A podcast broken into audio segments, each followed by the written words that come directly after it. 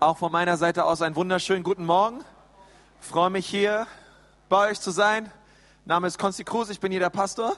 Und ähm, wir sind momentan als Gemeinde inmitten einer Predigtserie, die lautet, ich habe da mal eine Frage. Und wir schauen uns verschiedene Fragen an, die von euch abgegeben worden sind vor einer längeren Zeit in der Gemeinde. Und ähm, wir haben die letzten Wochen viel darüber geredet. Ähm, wir haben die erste Woche damit angefangen, ja, uns die Frage zu stellen, woher weiß ich, dass es einen Gott gibt? Dann haben wir darüber geredet, ähm, ja, wie kann ich meinen Glauben, meinen christlichen Glauben im Alltag teilen? Dann haben wir darüber geredet, wie, woher kann ich wissen, dass die Bibel wahr ist? Letzte Woche ging es darum, warum hört bei Sex der Spaß auf? Wer von euch war mit dabei? Okay, die allermeisten. Okay, war eine gute Predigt, fand ich. Aber ähm, äh, genau. Und äh, wenn, wenn ihr nicht mit dabei wart, ähm, könnt ihr euch gerne nach, nachher oder in der Woche nochmal nachhören im Internet. Heute wollen wir gerne über die Frage reden, ähm, wie kann ich stressfrei leben oder stressfreier leben oder wie, was, wie kann Gott mir helfen, den Stress in meinem Leben loszuwerden? Ist diese Frage in irgendeiner Weise relevant in irgendeinem Leben hier heute? Okay, ich glaube auch. Ähm, und äh, das ist ein ganz, ganz wichtiger Punkt. Ich möchte gleich drüber reden, aber bevor wir in dem Thema einsteigen, möchte ich noch gerne ein paar Informationen loswerden. Ähm, wie unser Pastor Michi richtig gesagt hat, wir haben heute wieder den Wachstumspfad und wir haben den Wachstumspfad ähm, die letzten Monate überarbeitet, revolutioniert ähm, und wir haben heute Schritt zwei um 14 Uhr und ich möchte dich echt doch nochmal einladen, dabei zu sein, Du kannst ähm, heute Mitglied dieser Gemeinde werden, okay? Wenn du sagst, hey, das soll mein geistliches Zuhause werden, ich möchte Mitglied werden in der Ecclesia Nürnberg, dann ist heute für dich der Tag, ähm, Mitglied in dieser Gemeinde zu werden. Und wir wollen gerne mit dir über die Vision der Gemeinde reden. Wir wollen gerne mit dir darüber reden, ähm, was, was bedeutet Kleingruppe, Teil einer Kleingruppe zu sein und so weiter und so fort. Also es ist ein eine super Gelegenheit für dich, die Gemeinde kennenzulernen. Hau noch mal kurz deinen Nachbarn an, sag ihm mal, oder frag ihn mal, warst du schon bei Schritt zwei? Ganz wichtige Frage. Und wenn er Nein sagt, sag, heute musst du kommen und mit dabei sein. Okay, Preis den Herrn. Eine, eine zweite Information ist, ähm, wir haben als Gemeinde in dieser Phase, September, Oktober, eigentlich nach dem Sommerferien, November, Dezember, erfahrungsgemäß eigentlich die, die Phase, wo wir als Gemeinde am stärksten wachsen. Momentan ist es so, dass wir ungefähr 30, 32 Prozent wachsen gegenüber vom Vorjahr. Und wir merken einfach, wir kommen mit den vielen Stühlen und Gottesdiensten nicht hinterher. Und ich möchte dich deswegen ermutigen, der du öfter auch in den 11 Uhr Gottesdienst kommst, dir vielleicht mal zu überlegen, in den 12.30 Uhr Gottesdienst zu kommen, okay? Ähm, und vielleicht dort deinen neuen Stuhl zu finden. Ähm, einfach einen Gottesdienst später. Ähm, frag mal deinen Nachbarn, möchtest du nicht nächste Woche mit mir in den 12.30 Uhr Gottesdienst kommen? Ähm, okay? Weil da haben wir auf jeden Fall noch mehr Platz ähm, für, für noch mehr Leute. Ähm, das heißt jetzt nicht, dass ihr alle, weil dann haben wir nächste Woche hier keinen Sitzen, aber vielleicht für einige von euch ist das jetzt ein Wort des Herrn um 12.30 Uhr. Wort des Herrn Kruse, um 12.30 Uhr in den Gottesdienst zu kommen nächste Woche. Ähm, wir haben ähm, als Gemeinde, viele von euch haben dafür zu, für gebetet, wir sind ja schon lange auf der Suche nach neuen Räumlichkeiten und ähm, wir haben diese Woche einen Vertrag unterschrieben im Maritim Hotel in Nürnberg, wo wir ab 14.02., wichtig, 14.02., nicht nächste Woche, ab dem 14.02. Ähm, Gottesdienst am Valentinstag Gottesdienst feiern werden, okay? Und, ähm, und das wollen wir, ist ein Applaus wert, oder? Ähm, das wird richtig gut. Und ganz besonders die Leute von euch, die mit Auto kommen oder viele Kinder haben oder ein Auto und Kinder haben oder einen Kinderwagen haben. Ähm, auch ganz besonders, ihr werdet euch freuen, wir werden einfach viel, viel mehr Platz haben. Also der Raum, in dem wir heute sind, ähm, allein der Kinderraum, wo die Kinder ihren Gottesdienst haben, ist größer als dieser Saal. Ja, und ähm, wir haben Platz für über 450 Leute in einem Gottesdienst. Und ich glaube, es wird ein richtig großer Segen werden für uns als Gemeinde. Es ist ein guter nächster Schritt, den wir gehen dürfen. Ähm, sicherlich auch keine bleibende Stätte ähm, weil wir unterm Strich immer etwas wollen, wo wir sagen, hey, da werden wir permanent drin sein. Aber keine Sorge, auch dieses Gebäude werden, Gebäude werden wir behalten. Ähm, aber wir, wir werden sonntags einfach dort Gottesdienst feiern. Es ist fünf Minuten die Straße runter zwischen Hauptbahnhof und Deutsche Oper. Und dort werden wir richtig, richtig tolle Zeit haben. Und ähm, da bin ich schon richtig gespannt drauf. Valentinstag, okay? Ähm, Exodus, die Kinder Israel ins verheißene Land. Und, ähm, und da möchte ich dich ermutigen. Also 12.30 Uhr Gottesdienst ist vielleicht für einige von euch ein Rema ähm, nächste Woche im Gottesdienst zu sein und ähm, eine ganz wichtige Info. Okay, woher weiß ich, dass ich gestresst bin? Dass ich vier Gottesdienste habe am Sonntag und den Wachstumsfahrt? Nein, äh, alles gut. Ähm, das, das ist mir eine Freude. Aber woher kann, woher kann ich wissen, dass ich gestresst bin? Weil die meisten Leute sind gestresst, aber sie würden es niemals vor, zugeben, dass sie gestresst sind. Denn ähm, das sagen ihnen vielleicht andere Leute, spiegeln ihnen andere Leute, aber wir selber kommen da manchmal nicht drauf. Und ich möchte einfach mal ein paar Anzeichen dafür geben, woher du vielleicht wissen kannst, dass du gestresst bist. Wenn du ein Buch über Stressbewältigung ähm, liest und du bist zu gestresst, es fertig zu lesen. Okay, das ist ein sicheres Zeichen dafür, dass du gestresst bist. Ähm, wenn du fast den ganzen Tag lang müde bist und nicht Teenager bist, sondern müde, halt einfach müde. Ähm, entweder kannst du nicht einschlafen oder du kommst nicht aus dem Bett. Okay, das sind so diese beiden Extreme. Ähm, einfache Dinge des Alltags überfordern dich und du wirst dünnhäutiger. Okay, ist ein Zeichen dafür, dass du gestresst bist. Ähm, du trinkst nicht nur übermäßig viel Kaffee, sondern du lutschst zwischendurch auch noch die Bohnen. Okay, es ist ein eindeutiges Zeichen dafür, dass du gestresst bist. Ähm, und jetzt kommt mein Favorit. Wenn du mehr Anziehsachen in deinem Auto hast als in deinem Schrank, ähm, ist es ein sicheres Zeichen dafür, dass du gestresst bist, okay? Ähm, wer von euch hat mehr Anziehsachen in seinem Auto als im Schrank? Keiner, okay. Ähm, aber ich glaube, wir alle, ähm, und deswegen, du, du, ich, ich war selbst gestresst bei der Vorbereitung einer Predigt, wo es über Stressbewältigung geht mit Jesus.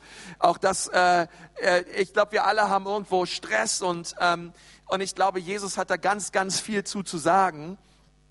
Und es gibt Statistiken, die besagen, dass diese Generation 181 Stunden mehr im Jahr arbeitet als unsere vorherige Generation. Also 181 Stunden im Jahr. Es ist ein ganzer Monat, der heutzutage einfach mehr gearbeitet und geleistet wird, als es vielleicht noch dein Vater tat. Und noch viel mehr, als es dein Opa tat, okay? Äh, man arbeitet einfach heutzutage viel mehr. Es, es gibt viel mehr Stress, viel mehr sozialer Druck, der da ist. Und ähm, 80 Prozent aller Mütter fühlen sich total gestresst. Okay, sie fühlen sich gestresst im Haushalt, sie fühlen sich gestresst mit den Kindern. Und, und so viele Leute sagen, hey, ich habe so viel Stress in meinem Leben. Pastor, ich bin überfordert. Was kann ich tun? Was soll ich tun? Hat die Bibel was dazu zu sagen? Ja, die Bibel hat sehr viel darüber zu sagen. Und ich glaube aber, wie mit jeder anderen biblischen geistlichen Wahrheit, wenn wir ähm, nur Hörer des Wortes sind, aber nicht Täter des Wortes sind, wird sich auch in diesem Fall nichts ändern. Okay, also du kannst diese Predigt hören und, ähm, und sie denken, ja, stimmt, ja, das hat er gut gesagt, ja, stimmt, das steht in der Bibel, das wusste ich gar nicht, okay. Und du gehst nach Hause und es ändert sich nichts, ey, dann du wirst auch weiterhin Stress haben, weil besonders bei dem Thema Stress muss es darum gehen, dass wir unwichtige Dinge, die keine Relevanz haben und die keinen Unterschied machen in unserem Leben, einfach mal vom von unserem Kalender streichen, von unserer To-Do-List streichen und wir müssen da den Stift ansetzen und uns echt überlegen, ähm, was sind die Dinge im Leben, die mir wirklich wichtig sind? Welche Dinge haben in meinem Leben Priorität? Ähm, weil ich möchte dir sagen, alles passt nicht rein. Alles passt nicht in deinen Kalender, alles passt auch nicht in deinen Kopf, nicht in dein Herz hinein. Und das produziert in den allermeisten Fällen schlechten Schlaf, Depression. Und Menschen halten das für eine kurze Zeit aus, aber unterm Strich ähm, werden diese Dinge ähm, uns gegen die Wand fahren. Und wir halten es eine kurze Zeit aus, aber nicht lange durch. Ich habe ähm, bei Focus.de einen, ähm, in der Vorbereitung der Predigt einen Artikel gefunden, wie verbringen die Deutschen äh, ihre Lebenszeit. Und dort steht, ähm, also könnt ihr selber googeln, ist sehr interessant, besonders der letzte Punkt. Ähm, aber dort steht, ein Deutscher lebt durchschnittlich 80 Jahre. Die meiste Zeit unseres Lebens verbringen wir schlafend, nämlich 24 Jahre unseres Lebens im Bett, das ist soweit alles gut, aber die zweithäufigste Beschäftigung eines Deutschen. Ähm, ich weiß nicht, ob du es weißt, aber es ist auf jeden Fall, es ist der Fernseher. Es ist der Fernseher. Ähm, dreieinhalb Stunden pro Tag läuft in einem deutschen Haushalt durchschnittlich die Glotze. Ähm, der Fernseher, ähnlich lange unterhalten wir uns mit anderen Menschen, auch zwölf Jahre. Fast drei Jahre geht es dabei nur um Klatsch und Tratsch. fand, ich, fand ich irgendwie lustig. Gut, acht Jahre, aber das ist eine andere Predigtserie. Acht Jahre unseres Lebens arbeiten wir und fast genauso lange verbringen wir mit Essen und ähm, mit, mit Kochen und mit Brote schmieren und all das. Ein Jahr verbringen wir damit, Dinge zu suchen, die wir verlegt haben. Bei mir sind es drei Jahre. Äh, aber es gibt ja Leute, die sind sehr gut organisiert in diesem Bereich und die, die gleichen dann die Statistik wieder aus. Ähm, dagegen wirken die neun Monate recht kläglich, die wir mit unseren eigenen Kindern spielen. Okay, im Durchschnitt. Ähm, genauso viel Zeit verbringen wir allerdings auch mit Waschen und Bügeln. Immerhin ein halbes Jahr verbringen wir auf der Toilette. Ähm, drei Monate Zeit kosten uns Arztbesuche. Und jetzt kommt wirklich in, bei Fokus.de, ihr könnt es googeln, am wenigsten Zeit verbringt der Deu Durchschnittsdeutsche mit Gott. Steht da echt. Gebetet wird gerade mal zwei Wochen. Im Durchschnitt. Also echt, der letzte Punkt. Am wenigsten Zeit verbringt. Das muss sich ändern. Oh, das muss sich ändern, ihr Lieben. Das muss sich sehr ändern. Wäre mal eine Ecclesia Nürnberg-Statistik wäre auch mal interessant. Ähm, aber äh, wir sind, wir bauen ja Kirche, damit sich das ändert, oder? Wir bauen ja Gemeinde Jesu in unserem Land, damit sich das ändert in Jesu Namen. Matthäus 11, Vers 28. Hol mal deine Bibel raus und, ähm, oder deine Predigtmitschrift, dort steht dieser Vers auch drin, ein zentraler Vers, wenn es darum geht, wie kann ich stressfrei leben. Äh, Matthäus 11, Vers 28, kommt zu mir, ihr alle, ihr alle, wer soll kommen, die ihr euch plagt und von eurer Last fast erdrückt werdet. Okay, ihr sollt kommen, ihr, ihr Leute, ihr, die ihr gestresst seid, ihr, die ihr so viel Lasten auf euch ladet, die ihr so geplagt seid von eurer Mühe, von eurem Alltag, von dem ganzen Stress, kommt zu mir, ich werde sie euch abnehmen. Nehmt mein Joch auf euch und lernt von mir, denn ich bin gütig und von Herzen demütig. So werdet ihr Ruhe finden. Sagt mal Ruhe. Ein wichtiges Wort. Finden für eure Seele, denn mein Joch drückt nicht und meine Last ist leicht. Nun, was ist ein Joch? ähm, ein Joch ist erstmal ein Stück Holz, was damals über zwei Ochsen gespannt wurde, die dann ein Feld bestellt haben. Und Jesus sagt, gebrauchte dieses, dieses Gleichnis und dieses Bild eines Jochs und sagt, ich möchte gerne für all die Leute, die Stress haben in ihrem Leben, für all die Leute, die mühselig und, und beladen sind, nehmt auf euch mein Joch. Denn mein Joch ist sanft und leicht und ich bin gütig und sanftmütig. Und Jesus sagt dir, hey, nimm mein Joch auf dich. Und was meint er damit? Nun, damals war es so, man hat, um Felder zu bestellen und, und Ernte einzuholen, hat man als Bauer damals zum Beispiel einen jüngeren, unerfahrenen Ochsen genommen und hat ihn unter ein Joch mit einem älteren, erfahrenen Ochsen gespannt, damit der jüngere Ochse versteht und begreift, wie man ein Feld bestellt.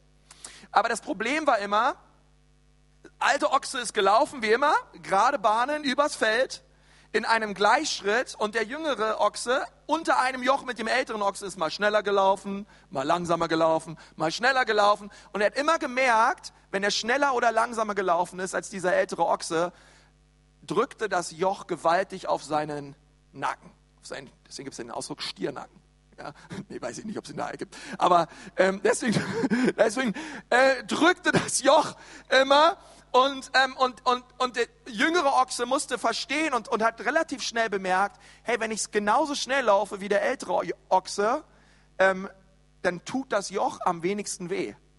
Und es ist, es ist irgendwann nicht mehr so eine Last, sondern ich merke auf einmal, die Last wird gemeinsam getragen. Nun sagt Jesus hier zu uns, ähm, nimmt dieses Bild und sagt, hey, unter welchem Joch steckst du überhaupt? Versuchst, und wie heißt das Joch, wo du eingespannt bist? Für einige von uns, das ist, du teilst dein Joch mit deiner Firma.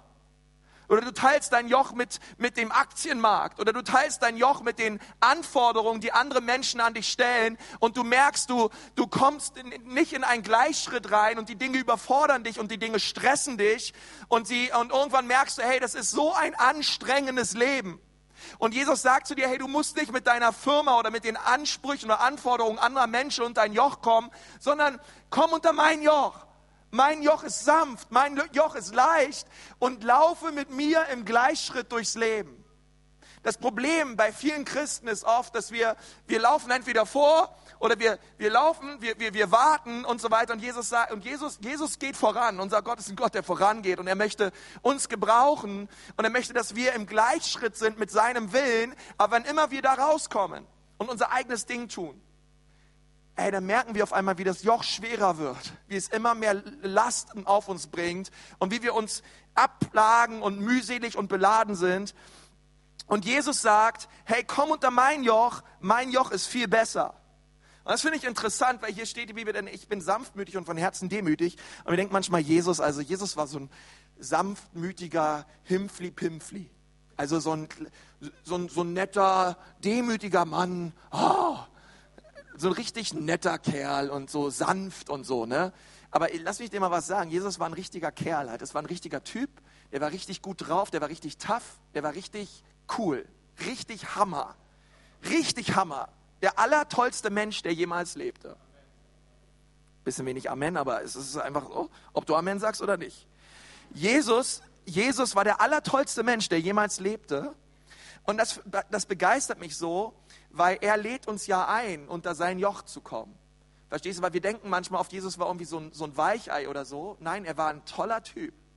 Aber eine Sache gab es bei ihm nie. Stress. Er hat sich niemals aus der Ruhe bringen lassen. Er hat sich niemals von seinem Umfeld diktieren lassen, was er als nächstes zu tun hat. Sondern er lebte in ständig unter einem Joch mit seinem himmlischen Vater. Und was immer er dem Vater hat sagen hören, das tat er. Er lebte zu 100 Prozent im Willen Gottes. Und Jesus lädt uns nun ein, die wir seine Nachfolger sind, und sagt, hey, genau so, komm doch auch an mein Herz. Ich meine, wenn ich die Evangelien lese, ich, komm, ich lese nicht einmal, dass Jesus so, dass Jesus irgendwie einen Burnout hatte oder so fertig und gestresst war, dass er sich in, in, in, in Nazareth oder in Kapernaum erstmal zu einem Psychologen musste oder so. Ich lese sowas nicht, sondern im Gegenteil, all die mühseligen und beladenen Leute, sie kamen zu Jesus. Und sie lernten von ihm. Dabei hatte Jesus ja, Jesus hat ja dabei in den drei Jahren, wo sein Dienst war, mehr bewirkt als all, all die Menschen. Und er hat mehr mehr erreicht und, und, und boah, er hat uns errettet. Und er hat einen sehr, sehr vollen Tag. Und deswegen, es geht nicht um die Anzahl der Aktivitäten, es geht darum, was machen diese Aktivitäten mit deinem Herzen.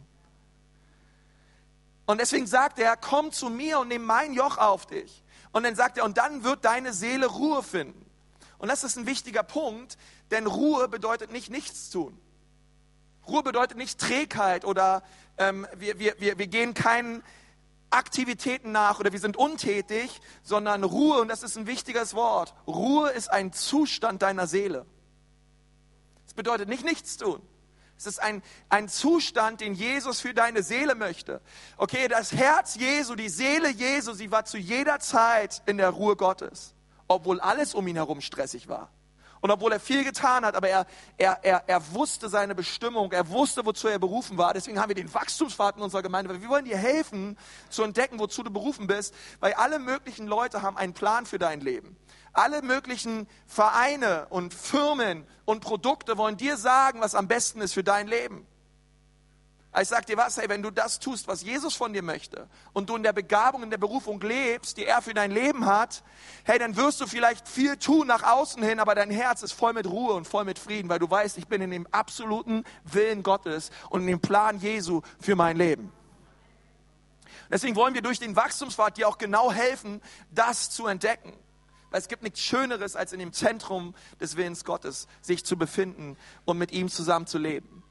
Okay, also Jesus lädt uns ein, sagt, hey, deine Seele soll bei mir zur Ruhe finden und komm, komm also in Gleichschritt mit mir, hab Gemeinschaft mit mir und, und ich glaube, dass die nächsten Punkte, über die ich jetzt mit uns reden möchte, ich glaube, dass wenn wir sie ernst nehmen und wenn wir sagen, Gott, wir, wir nehmen diese biblischen Prinzipien für meine, ich, ich nehme sie ernst, was, was ich hier heute höre, ich glaube, dass diese Punkte ein gewaltiges Potenzial in sich haben, wirklich unser Leben zu verändern und den Stress rauszuschmeißen, okay? Und wirklich sich ganz neu zu fokussieren und neu zu sehen, hey, was ist wirklich wichtig im Leben? Was, was gibt es für Prinzipien auch in der Bibel, wo wir merken, wow, ähm, Gott hat ganz viel zu diesem Thema zu sagen und er möchte nicht, dass wir wie Ecstasy hummeln, durch die Gegend summen, ähm, ständig nach irgendeinem anderen Kick und auf der Suche nach dem neuesten, besten, größten und alles sofort und immer gleich. Okay, ich möchte dieses Wort Ruhe nehmen, weil Jesus sagt, hey, er möchte unsere Seele in seine Ruhe führen. Und dieses Wort Ruhe, vier Buchstaben und jeder Buchstaben hat eine Bedeutung heute Morgen. Das ist ganz einfach, ganz einfach strukturiert. Also, das könntet ihr alle auch bringen. Also Ruhe, R, U, H, E. Okay, und, das, und der erste Buchstabe R, ein wichtiges Prinzip, ist richtiges Timing. Wie kann ich stressfrei leben? Du brauchst richtiges Timing. Und ich möchte dir sagen, unser Gott hat richtiges Timing.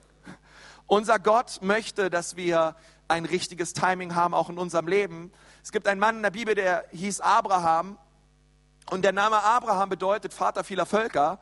Und Abraham hat im Alter von ähm, 75 ähm, Gottes Stimme gehört und Gott hat zu ihm gesagt, Abraham, du wirst Vater werden vieler Völker und durch dich werden alle, werden alle Nationen ge ge gesegnet werden. Und so zahlreich wie die, wie die Sterne am Himmel und, und Sand am Meer, so will ich dich machen und so weiter und so fort. Und, und Abrahams Frau war unfruchtbar und sie konnten keine Kinder bekommen. Und, ähm, und sie haben probiert und probiert und probiert und es ging einfach nicht. Und äh, schließlich war ähm, Abraham 86, äh, also elf Jahre später, nachdem er die Stimme Gottes gehört hat. Und seine Frau Sarah sagt zu ihm, hey ähm, Abraham, also anscheinend klappt dir gar nichts. Ähm, was hältst du eigentlich davon, wenn du mal meine Magd kurz zu dir nimmst in dein Zelt und einfach mit ihrem Kind zeugst und dann geschieht auch das, was Gott dir verheißen hat? Was hältst du? Gott hat ja was gesagt, aber ich sehe es nicht, es passiert nichts und so weiter. Mach das doch kurz. Und Abraham so, oh, okay Sarah, also wenn du mir das schon so anbietest, äh, ja gut. Und äh, er schläft mit Hagar, der Magd seiner Frau, und ähm, sie bekommen ein Kind und dieses Kind nennen sie Ismael. Und wer von euch sich ein bisschen im Alten Testament und mit den Völkern, die aus Ismael herauskommen und kamen, im auskennt, der wird verstehen, dass, Isma, dass aus dem Stamme Ismael alle Feinde Israels bis heute entstammen. Warum? Weil Abraham kein richtiges Timing hatte. Er wollte alles jetzt, sofort und gleich. Gott hat es zu mir gesagt, ich sehe es nicht. Zehn Jahre sind vergangen. Gott hat es gesagt, ich sehe es immer noch nicht. Naja, elf Jahre, Gott hat immer noch nicht. Jetzt, jetzt nehme ich die Sache selbst in die Hand. Und er geht mit einer anderen Frau ins Bett und sie bekommen einen Sohn und das sind alles, Fein bis heute alles Nationen, die Israel das Existenzrecht absprechen. Bis heute ist dieser Fluch da. Warum? Weil dieses Prinzip vom richtigen Timing. Einfach zu sagen, Gott, ich, wenn du es verheißen hast, wird es geschehen. Auch wenn ich es nicht gleich sehe, Gott, ich vertraue auf dich und ich halte fest an deinem Wort, denn du wirst auch überwachen, es auszuführen in meinem Leben. Das ist ein wichtiges Wort für viele Menschen heute Morgen. Sagen, Gott, du hast mir was gesagt und ich halte daran fest. Und ich übernehme nicht einfach schnell äh, die Sache und nimm sie in meine eigene Hand und, und brechstangenmäßig setze ich es durch. Gott, sondern ich vertraue dir, dass du es gut meinst mit mir. Ein ganz wichtiges Prinzip, richtiges Timing. Und wir leben in einer Gesellschaft, die uns sagen möchte, hey, isst die Frucht, bevor sie reif ist. Mach, was du willst, leb, wie du meinst. Hauptsache alles sofort. Und, und, und sie will uns immer vermitteln, dass, wir immer, dass uns immer irgendwas fehlt. Merkt ihr das? Es ist immer, irgendwas fehlt mir immer. Immer möchte die Werbung mir sagen, irgendwas fehlt mir und ich brauche irgendwas, um glücklich zu sein im Leben. Und wir leben in dieser Gesellschaft, die uns sagt, immer mehr und zwar sofort. Und wir müssen dieser Lüge aufhören, Glauben zu schenken, dass mehr besser ist. Mehr ist nicht besser. Mehr ist nicht gleich besser. Sondern, hey, das Richtige ist besser. Aber nur weil es mehr ist, bedeutet es noch lange nicht, dass es besser ist in deinem Leben. Das ist ein ganz wichtiges Prinzip. Leute wollen immer mehr und merken, ihr Leben wird immer stressiger. Und so kaufen wir Sachen, die wir uns nicht leisten können. Wir kaufen, wir kaufen Sachen mit, mit, mit, mit Geld, was wir nicht haben, um Leute zu beeindrucken, die wir nicht mögen. Und, und machen immer, immer mehr und, und, und, und, und, es, und, es, fährt uns direkt gegen die Wand. Und wir wundern uns eines Tages, hey, auf was, was für eine Lüge bin ich hier auf dem Leim gegangen? Und ich möchte sagen, wir, wir müssen davon überzeugt sein, ähm, dass mehr nicht immer besser ist. Salomo ähm, sagt etwas darüber in Prediger 4, Vers 6. Dort lesen wir Folgendes. Ähm, ich aber meine, besser nur eine Handvoll besitzen und Ruhe genießen, als viel Besitz haben und alle Hände voll zu tun. Ja, es ist das Wort Gottes.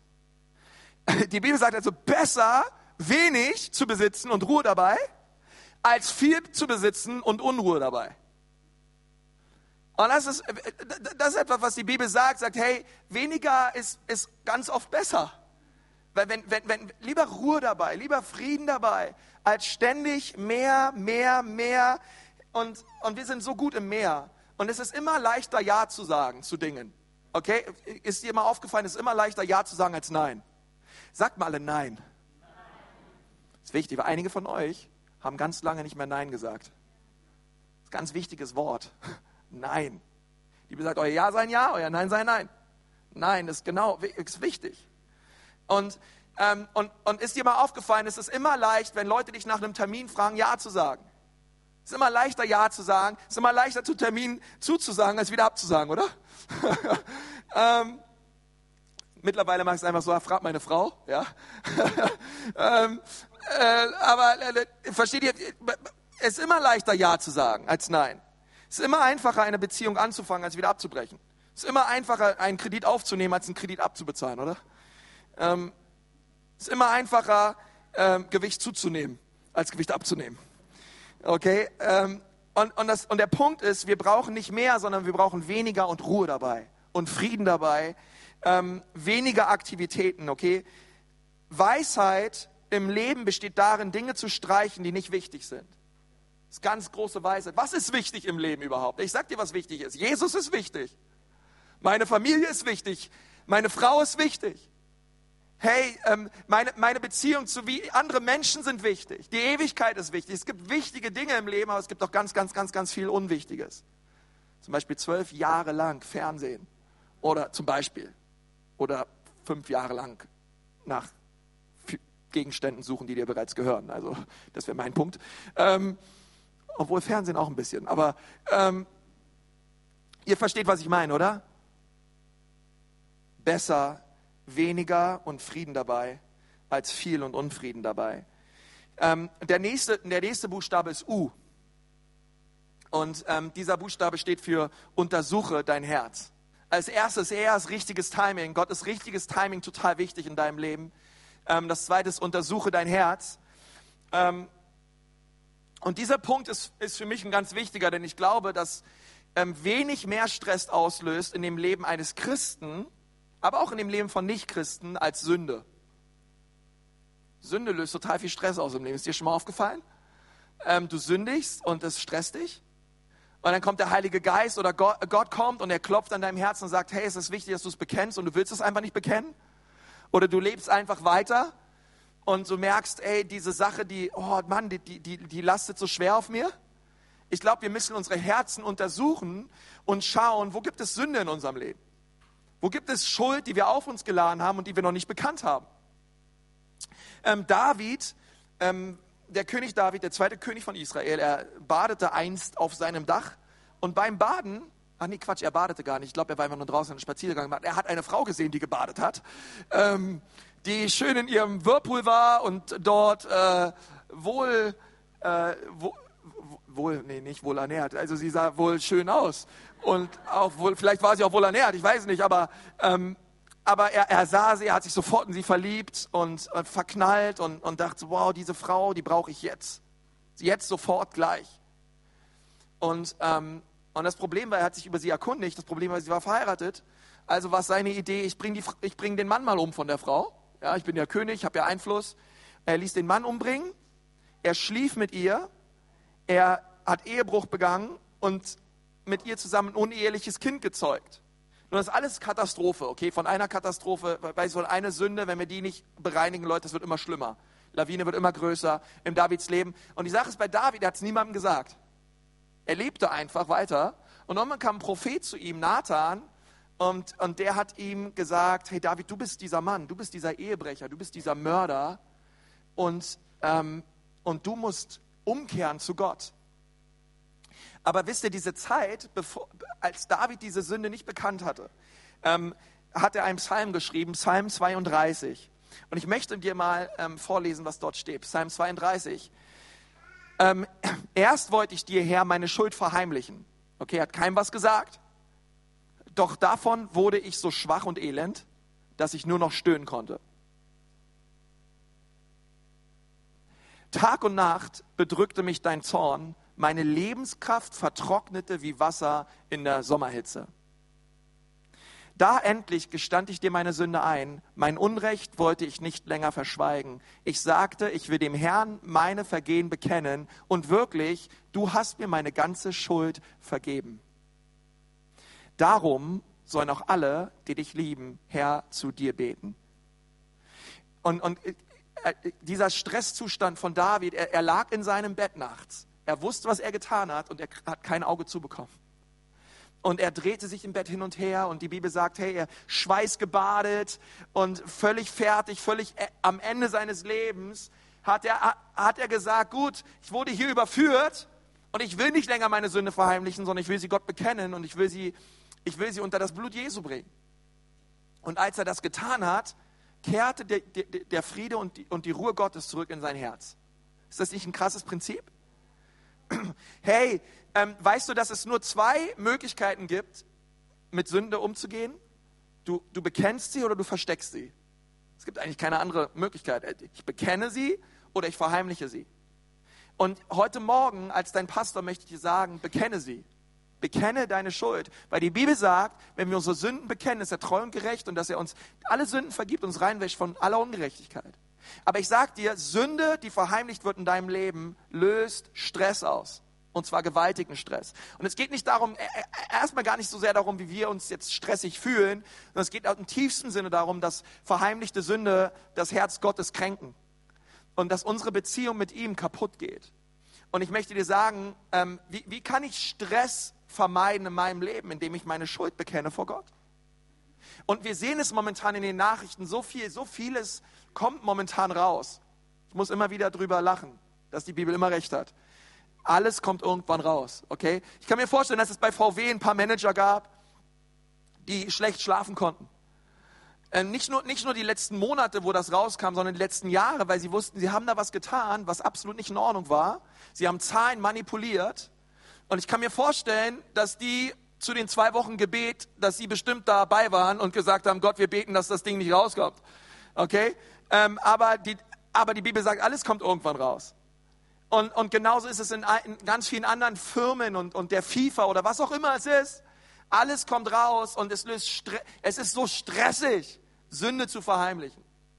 Weil du immer denkst, ah, vielleicht irgendwann, hm, vielleicht kommt irgendwann doch alles raus. Und deswegen sagt die Bibel, ähm, bringe deine Sünde ans Kreuz. Weil Verdamm, innere Verdammnis, innere Anklage, innere Scham, hey Leute, das erzeugt Bluthochdruck, ganz gewaltig, ich verspreche es dir. Ähm, auch Unvergebenheit und Bitterkeit. Wir werden Wei zu Weihnachten eine Serie haben, die wird lauten Weiße Weihnacht. Jesus möchte unser Herz weiß machen wie Schnee und wir werden über Unvergebenheit und Bitterkeit reden. Und da werden wir auch sehen, hey, wie, wie viel das mit unserem Herzen tut, wenn wir nicht vergeben. Und Gott möchte, dass wir es tun und ans Kreuz bringen. Amen. Okay. Und das dritte, der dritte Buchstabe ist H und der lautet, halte den Sabbat. Ein wichtiges Prinzip halte den Sabbat. Und, ähm, und der Sabbat ist, ähm, ist, ein, ist ein Tag, der in der Woche, der ganz besonders dem Herrn geheiligt wird. Wo wir sagen, an diesem Tag in der Woche, Gott, ähm, dort nehme ich mir Ruhe, dort fahre ich runter und dort, dort, dort, dort nehme ich mir Zeit, um mein Herz ganz neu vor, vor, vor deinen Thron zu bringen und dich zu bitten, Gott, dass du mein Leben reinigst, dass du mein Leben neu fokussierst und ausrichtest. Ähm, in 2. Mose 20 sagt Gott zu seinem Volk, hey, an sechs Tagen in der Woche sollt ihr arbeiten, aber am siebten Tag sollt ihr ruhen. Okay, das ist ein wichtiges Prinzip für uns, die wir auch Jesus nachfolgen, aber auch für alle anderen Leute, die hier sind. Ich sage dir, es, wir, wir brauchen einen Tag zum Regenerieren. Und ich möchte dir sagen, wenn es möglich ist, von deinem Arbeitgeber her, ähm, arbeite an fünf Tagen und dann brauchst du noch einen sechsten Tag, okay, weil Du musst trotzdem noch deinen Rasen mähen, die Garage aufräumen, den Keller aufräumen, Schrank aufräumen, alle Dinge, die du unter Woche nicht schaffst. Aber du brauchst einen siebten Tag, wo du dich ausruhst. Okay? Und, ähm, und, und äh, zum Beispiel mein, mein Sabbat ist mein Montag. Okay, weil Sonntag ist für mich ein Arbeitstag. Ähm, und, und, und, und Montag möchte ich zur Ruhe kommen, da möchte ich regenerieren, da möchte ich mir die Zeit nehmen, ähm, einfach mich ganz neu auszurichten auf Gott. Und, und das ist wichtig, okay, wenn Sonntag dein Sabbat ist, hey, dann ist das großartig. Hey, du bist hier im Gottesdienst, du kannst echt Gott preisen, Gott, du kannst anderen Menschen dienen und dann gehst du nach Hause und dann, wenn du dich fragst, wie sieht so ein Sabbat aus? Du gehst nach Hause, dann setzt du dich mit deiner Familie erstmal an einen Tisch und dann esst ihr an einem, richtig, an einem richtigen Tisch, mit richtigem Besteck, vielleicht mit sogar selbst gekochtem. Vielleicht kriegt ihr das hin. Und danach fragst du deine Frau, hey, wollen wir zusammen spazieren gehen? Und dann ergreifst du ihre Hand und fragst sie, wie heißt du nochmal? Und, und dann, geht, dann verbringt ihr richtig Zeit miteinander. So richtig Zeit. Wisst ihr, was ich meine? Und, du sagst, hey, ähm, schön, schön dich mal zu sehen und dich kennenzulernen. Und wie geht's dir überhaupt? Und, ähm, und ihr verbringt den Tag miteinander. Und deine Kinder lässt du einfach zu Hause und nein, Quatsch. Aber versteht ihr, was ich meine? Und ihr verbringt mal richtig Zeit. Und, und, und, und, und, und die Kinder, die dürfen auch mal raus. Auch mal so richtig mit Dreck spielen und im Garten spielen oder so. so. Richtig Dreck. Die Kinder wissen gar nicht mehr, was Dreck ist oder was Sand ist. Die kennen nur noch Joysticks in der Hand. Plastik. Okay? Und, und wir dürfen denen helfen. Als Eltern ihnen zu lehren, was der Sabbat ist, okay? Weil ich möchte dir sagen, wenn du den Sabbat nicht hältst, Gott wird ihn irgendwann von dir zurückholen.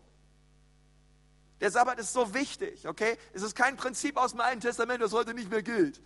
Nein, es ist ein sehr wichtiges Prinzip und die Leute, die sagen, dass es nicht mehr gilt, die müssen sich nicht wundern, warum sie ausbrennen und gestresst sind ihr ganzes Leben lang. Gott hat dieses, Gott, die Summe seines Wortes ist Wahrheit. Und Gott, Gott möchte, dass wir dieses Prinzip des Sabbats, er hat es doch den Menschen gegeben, er hat es doch uns nicht gegeben, uns zu ärgern und sagen, Betschi, Betschi, Betschi, jetzt müsst ihr einen Tag Ruhe nehmen. Sondern Gott selbst, an sechs Tagen, sagt die Bibel, schuf er diese Welt und am siebten Tag ruhte Gott. Musste Gott eigentlich ruhen? Nein. Gott ist Gott, er muss doch nicht ruhen. Gott wird nicht müde. Gott ist ein kraftvoller, souveräner Gott. Er hätte auch in einer Sekunde die Welt schaffen können. Aber er gibt, als, als unser Gott, er gibt uns ein, er, er ist Vorbild darin, was es bedeutet, am siebten Tag zu ruhen. Ist dir schon mal aufgefallen, er verlangt nichts von uns, was er nicht vorher selbst getan hat. Er sagt nicht, hey, nimm dein Kreuz auf dich. Nein, sondern er nahm sein Kreuz auf sich und starb für uns. Er hat es bereits getan, er, er hat den Sabbat geheiligt. Und er sagt, hey, tu es auch. Nimm dir einen Tag die Woche frei. Für viele von euch ist es vielleicht ein Samstag, ein Sonntag oder ein Montag ähm, oder irgendein Tag der Woche, wo du einfach sagst, ich komme zur Ruhe und ich ordne mein Leben neu und ich räume die Klamotten aus meinem Auto in meinen Schrank. Und ähm, meine, meine liebe Frau, Judy hier vorne, sie ist mir darin ein absolutes Vorbild. Ähm, als, als Judy für ihr Staatsexamen gelernt hat oder generell auch in ihrem Medizinstudium gelernt hat und gelernt und gelernt, ich sage euch, am Samstag um 23.59 Uhr hörte sie mit dem Lernen auf. Stimmt's? Ja. hey, und sie gesagt, am Sonntag ist mein Sabbat, am Sonntag ist Ruhe. Am Sonntag in den Gottesdienst gegangen, haben, haben gedient, haben Gott angebetet, haben Zeit verbracht. Und am Montag, ey, dann um 4.30 Uhr morgens aufgestanden und weitergelernt. Sich fertig gemacht und gelernt und so weiter. Ich gesagt, ich brauche diesen einen Tag Ruhe. Das ist mir so ein Vorbild, versteht ihr? Weil das ist, das, ist, das ist ein wichtiges Prinzip und wenn wir dieses Prinzip einhalten, kann Gott uns zur Ruhe führen. Weil er möchte, dass deine Seele zur Ruhe kommt. Und der letzte Punkt, mit dem ich abschließen möchte, Ruhe, der letzte Buchstabe ist E und ähm, der steht für Entspannung oder entspann dich oder keine Ahnung, wie du es nennen möchtest. Das erste ist richtiges Timing, untersuche dein Herz. Ähm, das dritte ist heilige oder halte den Sabbat. Und das vierte ist Entspannung. Und was ich damit meine ist, Paulus, Paulus sagt in 1. Korinther 15, Vers 10, ähm, ich bin, was ich bin durch Gottes Gnade. Und, und, ich, und ich möchte so sehr darin ruhen, in, in einer Sicherheit zu ruhen, dass ich bin, wer ich bin durch Gottes Gnade. Und ich darf zufrieden damit sein, wie Gott mich gemacht hat. Ich darf darin entspannen und ausruhen und dankbar und zufrieden sein für das, was er mir geschenkt und gegeben hat. Zufriedenheit und Dankbarkeit löst Stress in deinem Leben. Einfach dankbar zu sein. Nicht immer zu gucken, was brauche ich noch, was will ich noch, was, was möchte ich noch erreichen, sondern einfach mal dankbar zu sein für das, was du bereits hast. Löst Stress in deinem Leben. Zufriedenheit. Hey, entspann dich mal. Es ist alles gut. Okay, und, und so viele Leute, sie sind ständig unzufrieden. Sind, sie schauen in den Spiegel, sie sind unzufrieden mit ihrem Äußeren, sie sind unzufrieden mit, ihren, mit ihrer Nase, mit ihrem Körper. Und die Bibel sagt, hey, Gott hat dich wunderbar gemacht. Durch seine Gnade bist du, wer du bist. Du kannst eh nicht ändern. Du kannst vielleicht zum Friseur gehen, der ein bisschen besser ist und deine Haare ein bisschen besser irgendwie stylen, aber sonst mit dem Rest musst du klarkommen, okay? Außer du willst ganz, ganz viel Geld in Schönheits-OPs verbraten. Ähm, aber ich verspreche, mir, ich verspreche, das willst du auch nicht tun. Also entspann dich, okay? Es ist gut, wie du bist. Gott hat dich wunderbar gemacht. Und er hat dir Gaben geschenkt, die sind herrlich. Und diese Gaben sollst du gebrauchen zur Ehre seines Namens. Du brauchst nicht länger nach rechts und nach links zu schauen. Du brauchst nicht länger vergleichen und sagen, hey, ich wünschte, ich wäre wie der oder ich wünschte, ich hätte das oder ich wünschte, ich, ich wäre so reich wie der. Ich saß mal im Auto und vor mir an der Ampel stand ein Auto mit einem Aufkleber hinten drauf, eine alte, eine alte Schüssel mit einem Aufkleber hinten drauf, wenigstens ist mein Auto abbezahlt. Und ich dachte mir, hey, der Typ ist gut drauf. Völlig entspannt. Lieber weniger und Ruhe dabei, als viel und Stress dabei. Und Gott möchte uns zur Ruhe führen, ihr Lieben. Gott möchte, dass wir das richtige Timing haben. Er möchte, dass wir unser Herz untersuchen, wo ist Sünde und, und Schuld in unserem Leben, dass wir sie bekennen vor Gott, in, an sein Kreuz bringen. Gott möchte, dass wir den Sabbat halten.